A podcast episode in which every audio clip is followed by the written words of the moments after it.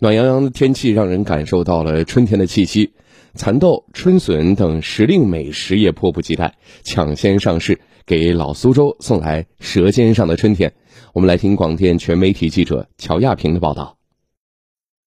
在南环桥市场，蔬菜经营户鲍二华正和工人一起将刚刚采购的三百多斤春笋装车。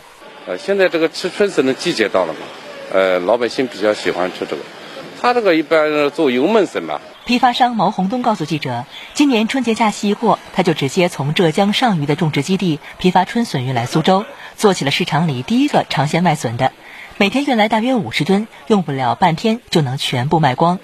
今年的气温高，它就提前上市。去年的话，在二月二十号左右，今年提前差不多在一个礼拜，比去年价格要比较低一点。去年现在的时候就是在七块左右。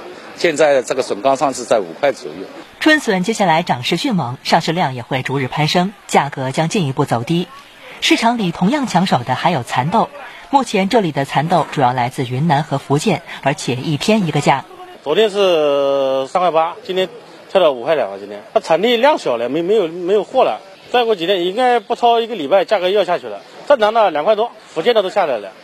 市场有关人士介绍，随着天气转暖，接下来老苏州最钟爱的七头一脑时令美食也将陆续上市。接下来还会有像呃马兰头啊、荠菜啊、枸杞头啊这些七头一脑呃这些时令品种上市。